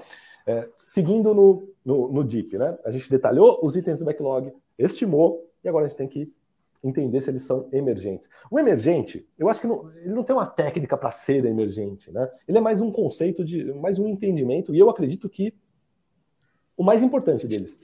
Se eu, se eu pudesse falar qualquer uma das coisas que estão aqui, é, e falar assim, cara, esquece tudo, lembra só do emergente. O que é o tal do emergente? Emergente significa que o backlog ele tem que refletir a realidade. Acho que foi o Tid que falou lá no começo, né? Que muita, tem muito PO que escreve o backlog, senta nele e fica lá, né? O que, que acontece? É o mundo real, ele não é estático.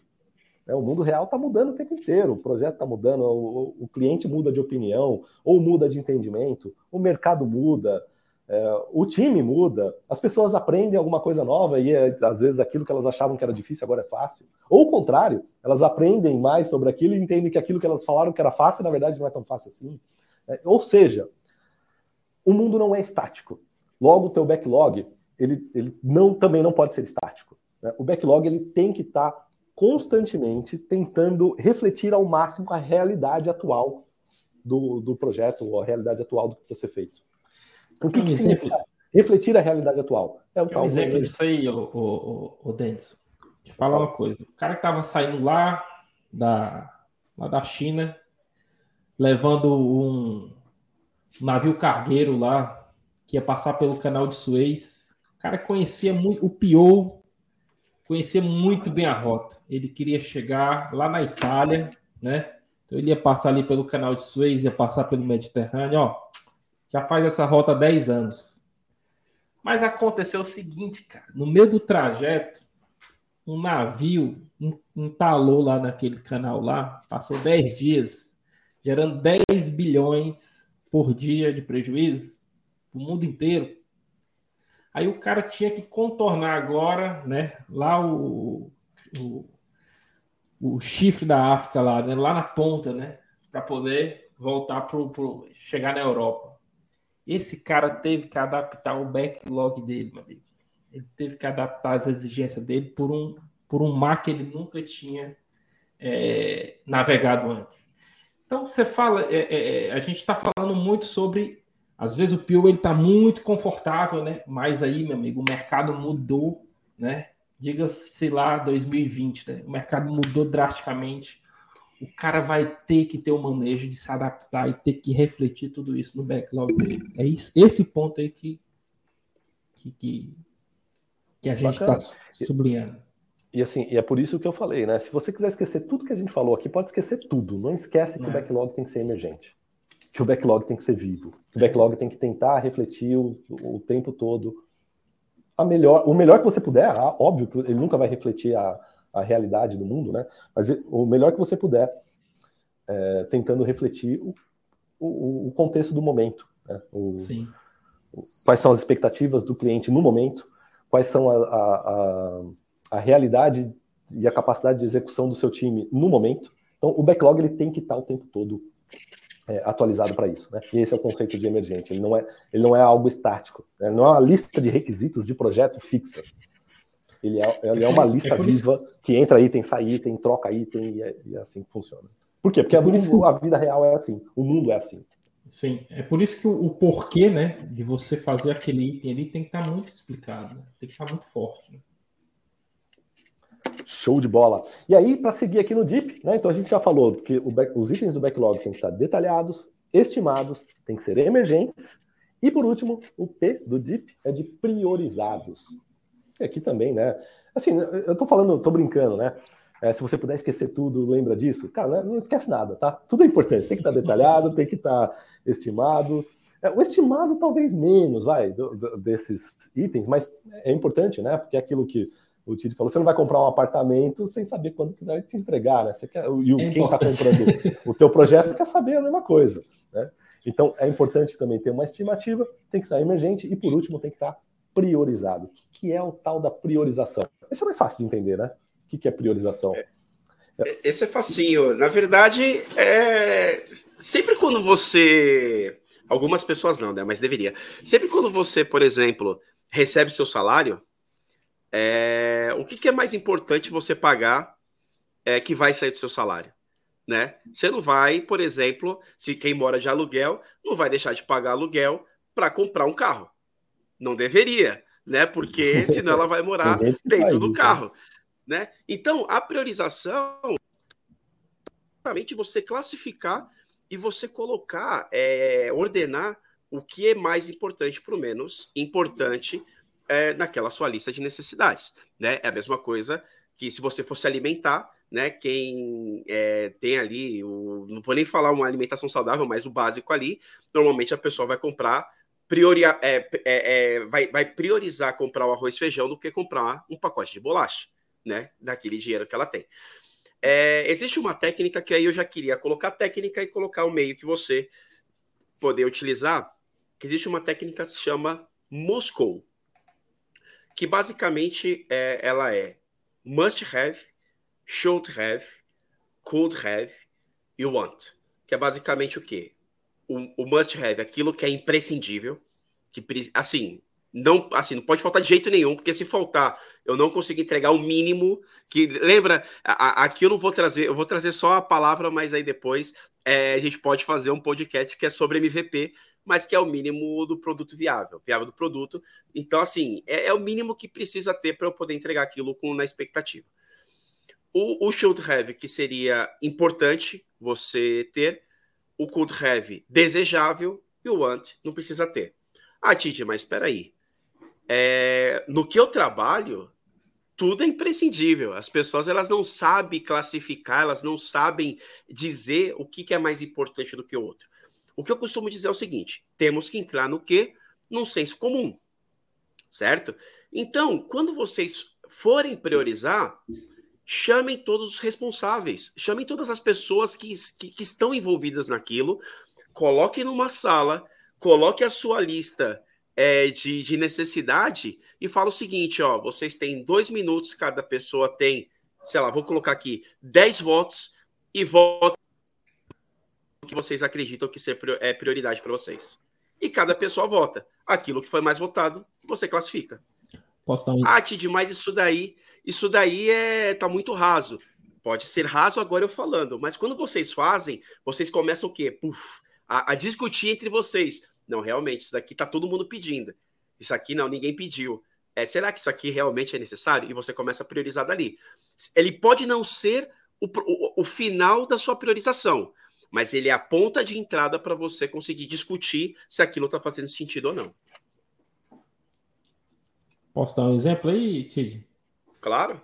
É, tem um, por exemplo, você está aqui no aplicativo da No Invest, né?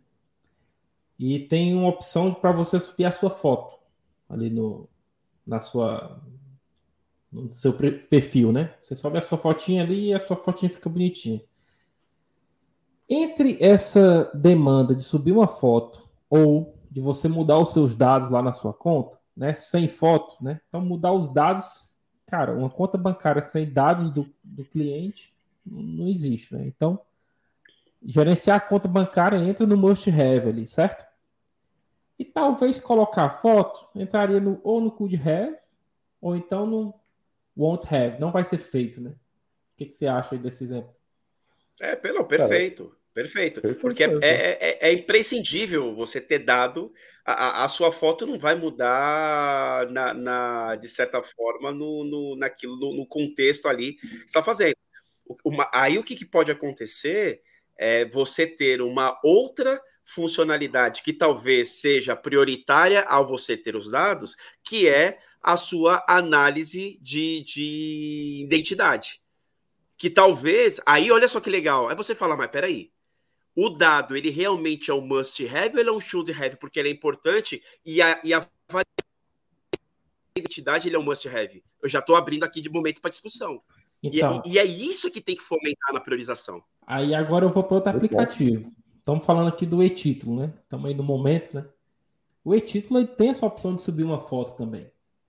Mas essa foto você vai substituir o seu documento que você poderia levar ou não para o dia da votação. Mas se você tem a foto, inclusive eu estava lendo isso hoje, se você tem a foto, já substitui o seu título de eleitor, cara. Então, a foto nesse aplicativo, ele é um must have. Tem que ter que é uma imprescindível para substituir o seu. O e, seu e assim, não, não, duvido nada, Theo. Eu não conheço a equipe que desenvolveu aí o, o e-título, né? É, e provavelmente deve, devem usar a gestão ágil. Eu não duvido nada que o primeiro pedido, imagina o PO lá, que está pedindo para essa equipe que vai fazer o aplicativo do e-título, ele pediu, ó, gostaria que o, o, o usuário ele pudesse colocar a foto dele. Eu acredito que, no primeiro momento, isso aí deve ter sido um pedido de uma funcionalidade que foi classificada ali como algo que, ah, se der, a gente faz. É. Uma prioridade e, lá e olha que inter... e, e alguém e olha deve ter comentado uma discussão, né, como o Tid comentou, e alguém falou: opa, peraí, mas se tiver foto, a gente pode substituir ali a, a o, o, título, título né? E, e ah. olha só como é interessante, né? Se a gente, se a gente pega, volta um pouquinho esse mesmo vídeo, se a gente pega isso que o Denison falou, ah, o Pio ele falou: quero ter uma foto no meu aplicativo. Olha lá, o, o, o pessoal já perguntando, mas por quê? Uhum. Né? Qual uhum, foto? Exatamente. Né? Para quando? Já, já começa a vir naturalmente esses questionamentos, porque. né? Exatamente. Aí, cara, é, aí entra é natural, porquê, né? né aí o cara vai dizer assim, meu amigo, isso aqui vai, vai dar otimização no momento da votação. O cara não vai estar tá procurando lá documento, o cara só vai mostrar o celularzinho dele lá, vai deixar o celular na mesa e vai para a urna voltar. Rápido. De bola. Agiliza para Aí, com base nisso, talvez um item que a princípio era classificado como se der a gente faz, ele foi lá para must have, né? Sim. Precisa ter. Sim. E aí foi priorizado lá em cima, né? Então pode ser que tenha acontecido isso. A gente não sabe a história, o histórico e com força de lei, né? Porque duvido nada que tenha acontecido isso. Talvez veio uma lei, né, determinando que isso substituiria o título, tal, ou, ou qualquer outro Muito documento bom. oficial. Bom, enfim, que a né? foto né? tem um selo lá, tá? Então é, é um negócio. É, acho que deu para entender, né? A importância Sim. da priorização. Né? Então, o backlog ele tem que estar detalhado, estimado, ele tem que ser vivo, né? tem que ser o emergente e tem que estar priorizado. Ele tem que ter os seus itens priorizados. O que é mais importante, o que não é, o que tem que ter, o que não precisa ter, o que seria bom se tivesse, é, é usando essa técnica do Moscou. Existe uma outra matriz que a gente usa bastante, que é o do impacto versus esforço. Você pega para cada um dos itens e você olha é, qual é o impacto no negócio, qual é o impacto pro, de, no sentido de entregar mais valor para o cliente e qual é o esforço para fazer isso. Então, algo que tenha baixo impacto e grande esforço, pô, isso aqui a gente não vai fazer, né? Não, não impacta ninguém e dá, e dá um trabalhão para fazer, pô, desclassifica lá embaixo. E na, na, outra vertente, se tiver alguma coisa que o esforço é mínimo, é alguma coisa facinha de fazer, e tem um impacto muito grande para o cliente, pô, isso aqui a gente prioriza. Então é outra técnica, né? Usando sempre essa questão do impacto versus esforço, dá para usar. E existem várias outras técnicas de priorização. Quem tiver curiosidade, entra no Google, digita lá, técnicas de priorização de backlog, você vai encontrar um monte. Né? A gente trouxe aqui as mais comuns de mercado, as que a gente usa no dia a dia, né, que é o Moscou, impacto versus esforço, é, mas a grande mensagem final é: teu backlog tem que estar priorizado. Né? E olha só que bacana, hein, gente? A gente saiu de uma listinha de coisas a fazer, que podia estar lá feita num, num papel de pão, num caderno, para um backlog Agora sim, né, a gente pode falar um backlog maduro, né? Backlog detalhado, com técnicas de detalhamento, é, um backlog com estimativa, emergente e priorizado. Outro nível, né? O Pioco sabe fazer isso, o cara não tem como não se destacar. É, cara, não é simples não, viu? Né? Não é simples não. Parece fácil falando, né? Uhum. Mas no dia a dia é, as coisas não são é tão interessante, simples. É interessante porque eu já eu já vi muitas, e não é uma ou duas ou três pessoas, já vi muitas pessoas que às vezes é, menosprezam ou, de certa forma, é, não, não, não dá muito valor para esses temas. Por exemplo, um product backlog é, bem maduro, vamos pensar assim, bem evoluído, né? Que simplesmente está muito mais focado na questão do título, na questão da função, na questão do, do simplesmente só da, da, do nome, né, de ser um PO, né? E o que está por trás, a pessoa às vezes não se especializa. Exatamente. É, vamos dar uma acelerada aqui, senão a gente, já passou uma hora e vinte de podcast. Mas aqui, tá né? bom, viu, cara? O tema tá, tá riquíssimo. Pô, a gente está dando bastante detalhe aqui, né? É... Cara, te... deixa eu pegar aqui as perguntas que a galera mandou pra gente. Ah, antes da gente entrar nas perguntas, só um item aqui que eu acho que é importante a gente comentar. A gente uhum. tinha bastante coisa na pauta, acho que a gente não vai conseguir entrar em tudo, senão a gente vai ficar Sim. aqui três horas de podcast, né? é, e aqui não é o flow, né? Nosso podcast é um pouco mais objetivo, até porque a gente tem uma, uma pauta, né? Mas eu vou tentar acelerar um pouquinho. Qualquer coisa a gente pode fazer um, um, um podcast 2, né? uma parte 2 aqui. Uma parte 2. Porque, cara, eu tô olhando para nossa pauta, a gente tem tanta coisa para falar. Eu acho que vale até um, um parte 2 aqui do backlog. A gente entra em outras coisas, né, como modelo invest, é, formas de organizar com story mapping, é, formas de escrever backlog. Eu acho que a gente pode fazer uma parte 2 só para falar desses outros itens. Que dá mais Quero até aproveitar, viu, Denison, para dizer assim: se você quer uma parte 2, Deixa aí nos comentários, tá? Verdade. Porque verdade. dependendo se... do número de comentários, a gente faz um parte 2 aqui. Exatamente, exatamente. E se ainda não está inscrito no canal, é o momento de se inscrever, tá? Clique no, no botão, ative o sininho aí, já deixa o joinha também. É o momento de fazer tudo isso. Vai lá, Denis. Show de bola. É, e assim, antes de eu entrar aqui para as perguntas que a galera mandou para gente, ah, e quem está assistindo aqui ao vivo, não adianta mandar pergunta que a gente não vai responder, tá? Porque a gente está gravando esse episódio. Mas a gente já recebeu algumas perguntas e a gente vai responder aqui. E se você tiver pergunta, pode colocar nos comentários que a gente responde em próximos episódios, tá? É, mas antes de entrar nas perguntas, uma coisa importante que eu queria comentar é: muita gente pergunta né, sobre isso, não perguntaram aqui especificamente desse jeito, mas muita gente pergunta é onde que eu posso fazer o meu backlog? Que ferramenta que eu uso para fazer backlog? A gente colocou aqui na pauta algumas de mercado, né, que são muito famosas, como Trello, Gira, Confluence, Miro, ClickUp. É, mas você não precisa se limitar a essas ferramentas do ágil, tá? O backlog pode ser feito em qualquer coisa. Você pode fazer num Excel, numa planilha, ou Google Sheets. Né? Pode fazer num, numa parede com post-its, num quadro branco. Pode fazer num papel de pão. Pode fazer em qualquer lugar. O importante é você ter a lista de coisas a fazer, organizada, do jeito que a gente falou aqui. E se para você detalhar o backlog é melhor escrevendo na mão, faça escrevendo na mão. É do jeito que for melhor para você, tá? Não, não, se prenda à ferramenta. Se prenda ao entenda o conceito. O que precisa ser feito? A gente falou aqui, um backlog, um bom backlog, ele segue o DIP lá, está detalhado, priorizado, é, ele é é, emergente, né? Então, talvez o papel de pão ali você não vai conseguir ser tão emergente. Ou até dá, né? Você vai ficar riscando, vai ficar todo rabiscado. Você risca o item, escreve outro, vai ficar meio rabiscado, mas se para você é assim, você se organiza melhor dessa forma, tá tudo bem, tá? Qual é a grande mensagem que eu quero passar com isso?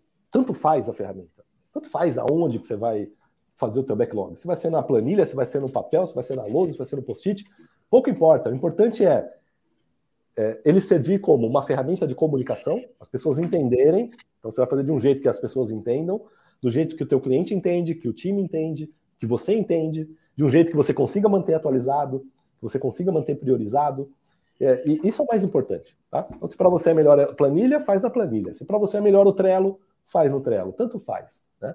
A ferramenta. Ah, ou também, obviamente, né, depende, dependendo da empresa, a empresa impõe uma ferramenta, né? Ó, aqui dá, é norma da empresa usar a ferramenta tal. Usa a ferramenta tal. Não, não importa a ferramenta, tá? O importante é você entender o que, que você vai fazer ali. Saber como aquele backlog tem que estar. Esse é o mais importante de tudo. E agora, deixa eu trazer aqui as dúvidas que a galera já tinha mandado aqui para a gente, so, especificamente sobre esse episódio, né? Vamos para a primeira dúvida aqui, do Marco Isatomi. Eu vou ler aqui vocês respondem da melhor forma, tá? Ó, o Marcos perguntou: Eu entendo que o backlog é a totalidade dos requisitos que estão planejados em um planejamento para um time. Qual é o melhor momento para priorizar dentre todos os itens do backlog? Pois se for determinar a prioridade e selecionar qual será escolhido para o split backlog, será muito moroso por ter uma quantidade alta de, de, de itens.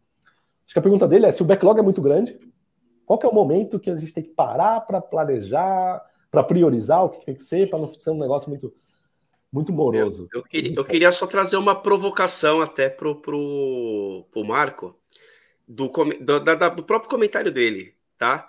Que ele colocou o seguinte, né? É, a questão né, de determinar a prioridade, né? E não será muito moroso por ter uma quantidade muito grande. A minha, ele está mais preocupado, talvez, é, em ter um esforço a mais no planejamento, ou ele não está preocupado que talvez ele possa entregar alguma coisa que não faça sentido daqui a um tempo. Então, assim, aonde que ele quer perder o tempo? Ele quer perder o tempo planejando, ele quer perder o tempo refazendo. Cara, então, eu costumo dizer. Muito bom, cara. É, eu, eu, costumo dizer que assim, é, olhar, né, ter essa, essa ótica, né, também é importante, porque se eu me preocupo no que eu estou perdendo de tempo planejando, e isso daí na cultura japonesa ela mesmo coloca, né, que ela deixa é, 70, 80% no planejamento para ter 20% na execução. É, eu com certeza eu estou mitigando um retrabalho, eu estou mitigando algo que, que, que não vai atender a necessidade do meu cliente. Então, eu não acredito que seria um trabalho moroso, é, é, não, não seria um trabalho inútil, ele é moroso, mas ele se paga aí é que vale ter uma boa comunicação. Ele se paga a longo prazo, porque a gente consegue ter uma visão daquilo que a gente é, muito mais assim assertiva do que precisa entregar. E, e, todo mundo está comprado também com aquilo. A partir do momento que eu tenho muita incerteza, eu vou ter. Eu, eu, eu, eu vou ter, é, é, a certeza que eu tenho é que eu vou ter retrabalho quando, quando eu entregar aquele, aquele produto. Ou, ou, talvez ele também esteja pensando em um backlog muito grande, né? Isso é a realidade de algumas empresas também, equipes, né? Que tem um backlog enorme, né? Backlog até para um ano completo, né? Então, a sugestão que eu daria é o seguinte: a gente falou sobre detalhamento, né? O que, que eu tenho que detalhar? Se eu tenho um backlog muito grande, de um ano, né? Eu tenho meus, meus trimestres, né? De um a, a quatro trimestres. Eu tenho que detalhar o suficiente próximo, né? o próximo trimestre, né?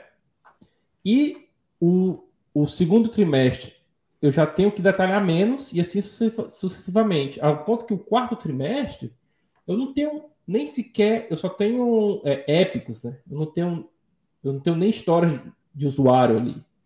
Então, não é tão detalhado, são só grandes entregáveis. Mas o trimestre 1, que é o próximo trimestre que eu vou atacar, esse sim é que você vai dedicar o tempo e o esforço para detalhar. E com uma rotina né, semanal aí de, de refinamento do seu backlog, à medida que o tempo vai passando, você vai refinando os backlogs dos trimestres que estão por vir. Né? Então, assim, foca no trimestre seguinte, né? Dependendo do tamanho do seu backlog, e os outros você vai é, refinando à medida que o, o, o tempo vai passando. Muito bom, muito bom. Aí, Marco, duas dicas feras aqui para você, hein? Vamos para o próximo aqui, o Felipe Fono. Ele perguntou, essa é uma pergunta mais de te tecnologia, hein? Até pelo, o cara falou aqui em User Stories, eu já imagino que ele, que ele trabalha com desenvolvimento de software. É, o Felipe perguntou: sabendo das coisas que você precisa. Ah, é realmente de desenvolvimento de sistemas. Ó. Sabendo das coisas que você precisa no sistema, como passar essas ideias para o texto do backlog? User Stories seria uma técnica? Fazendo um levantamento com os stakeholders de qual forma escrever os backlogs? Quando que eu crio um item novo? Quem quer responder aqui para o Felipe? É, ele já, ele já respondeu, né? Na verdade. É, né? Ele já respondeu. Muitas, muitas vezes isso acontece, né? A resposta está na pergunta, né? Exatamente, exatamente. Assim, ele fazer o levantamento com os stakeholders, né, da, da necessidade, já é o metade do caminho, né? E, e usar é, justamente essas técnicas que a gente já, já colocou aqui, do, do das sete dimensões, do, do 5Ws, 2Hs, é, é, é, é, é, vai ser, é importante, na verdade, no final, no final das contas é, qual que é o modelo de user stories, né? Basicamente, quem está solicitando, né? Uh, o, que está, o que está solicitando e qual que é o propósito daquilo, né? Por que, que ele está solicitando aquilo? Basicamente, esse é o, a estrutura da user stories. Quando, né? É. Só que o grande X da questão é será que é o suficiente? Essa que é a pergunta que eu deixo, porque Normalmente as pessoas elas falam que é o seguinte, e, e, e, e, em tecnologia que é algo completamente é bem complexo. Simplesmente eu colocar uma user stories, um quem, o que e, para, né, o, o propósito com um critério de aceite atrás, dentro de um post-it é o suficiente. Bom, eu trabalho com TI há 20 anos. Será que é o suficiente? É, ali eu não tenho um banco de dados, ali eu não tenho uma interface sistêmica, ali eu não tenho o ambiente onde eu estou, eu não tenho o contexto que está inserido naquele momento, eu não tenho um monte de coisas que fazem parte da, da, do meu cenário. Então, eu, eh, tem algumas perguntas que eu preciso usar para complementar. Eu não preciso, às vezes, chegar num detalhe é, minucioso da, da, da é, colocar o código ou colocar a tabela específica de um banco de dados que eu vou que eu preciso acionar, porque o desenvolvedor geralmente já vai saber, mas que aquilo ali, por exemplo, é de, uma, de um banco de dados X ou é de um banco de dados Y, às vezes é importante para que tenha é bem claro ali junto com o time aonde que eles vão utilizar. Então, assim, as técnicas que a gente falou e, e, ter essa comunicação assertiva, eu acredito que é primordial para você criar ali um Product Backlog Item, como ele escreveu. Eu acho que só é, essa última pergunta que ele fez, né? Quando criar um novo item né, e colocar no, no, no Product Backlog, quando, quando é que eu tenho que criar um novo, né? É quando a sua, a sua demanda ela é tão grande, tão grande, que você não consegue ver o fim dela, né? É, você não consegue entregá-la dentro do sprint, porque ela é muito grande. Então, faz sentido você dividir, tá bom? Desde que você divida e que ainda continue entregando um valor. Ou então, quando ela é tão pequena, tão pequena, que quando você entrega a demanda, não fez sentido nenhum, né? Não agregou em nada, né? Então, essa demanda você nem precisa criar. Às vezes é uma task, tá bom? É uma subatividade do, do história do usuário. Então, assim, você tem que ter o bom senso.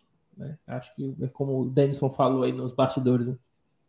o, é, trabalhar com agilidade é a arte de você trabalhar com bom senso. Tenha um bom senso, coloque na balança. Não, não trabalhe com ratos nem com baleias, mas se for um cavalo e um camelo, é um tamanho aceitável da história e manda brasa. Muito bom, muito bom. Então, Felipe, tá aí, ó. Você queria saber de sistemas? Tem uma galera aqui de sistemas te dando, trazendo dicas importantes. Vamos para o próximo aqui, o Werneck, ele perguntou: quando as iniciativas são puxadas para serem executadas na sprint, mas não atingem a meta estabelecida, elas retornam para o backlog? Né? Planejei um monte de coisa para sprint, não consegui entregar tudo, elas retornam? É uma, e, e, assim, a gente acabou de falar de bom senso, né? Se você parar, se eu, se eu falar para você, Werneck, para, pensa, qual seria o bom senso disso? Você, eh, com certeza você vai saber responder. Mas muita gente pergunta isso mesmo. Ah, você, eu planejei cinco atividades ou cinco entregas para sprint, só entreguei três. As outras duas voltam para o backlog? Eu vou colocar agora a questão de bom senso, vou falar. Depende. Depende. Por quê? Faz falar. sentido?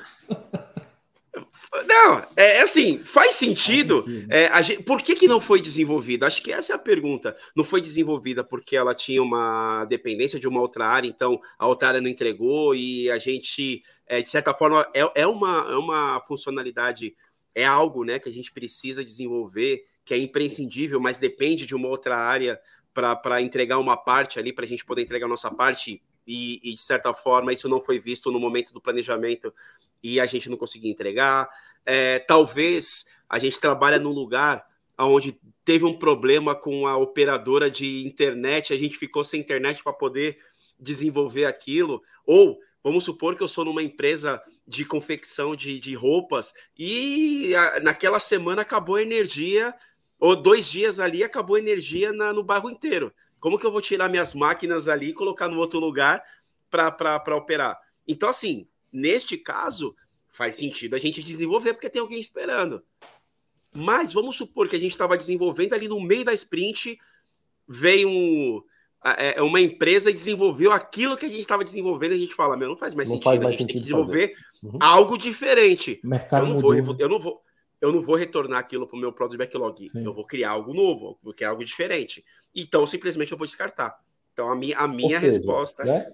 depende. Perfeito, cara. Não, você respondeu perfeito, era, era a linha que eu ia responder mesmo. Não existe a respostinha de cartilha para isso. Volta, não volta. Tem que, não tem. É bom senso, cara. Você tem que analisar cada caso. Né? É o famoso depende. E quem que é a pessoa que vai dar, é, bater o martelo para dizer isso entra no backlog ou não, isso vai ser descartado ou não, isso vai ser modificado ou não? É o Product Owner, né? É o, é o, é o cara que está designado ali como Product Owner. Então, chegou no final da sprint, tem coisa que estava planejado e não foi feito, o que, que acontece com essas coisas? Product Owner é que vai dizer. Ele é que vai dizer se, opa, isso aqui era importante, era para ter sido feito. Planeja na prioridade máxima já na próxima sprint, ele que vai dizer isso. Ou ele pode dizer, não, putz, tá bom, isso aí não deu pra fazer, não faz não. Tem outra coisa mais prioritária na frente, próxima sprint, a entra a prioridade, isso aqui entra depois. Ou, putz, isso aí não, não foi feito realmente porque não fazia mais sentido, descarta, a gente não vai mais fazer isso. É o pior que tem que responder isso, tá? Show de bola, show de bola, Tid, show de bola, Tel. Bom. É, acho que a gente respondeu aqui as principais perguntas e aquilo que eu falei agora há pouco, né? A gente tinha muito mais tema aqui para a gente falar. Só que a gente já está uma hora e meia de episódio, acho que gente fazer uma parte 2. Quem quiser uma parte 2, que a gente desenvolve o resto do, da pauta aqui, coloca nos comentários que a gente faz um segundo episódio sobre o backlog. Obrigado, Tel. Obrigado, Tid, pelo tempo de vocês. Obrigado a todos que nos assistiram ou nos ouviram até aqui. Um abraço e seja ágil. Seja ágil. Valeu, pessoal. Tchau, tchau. Valeu.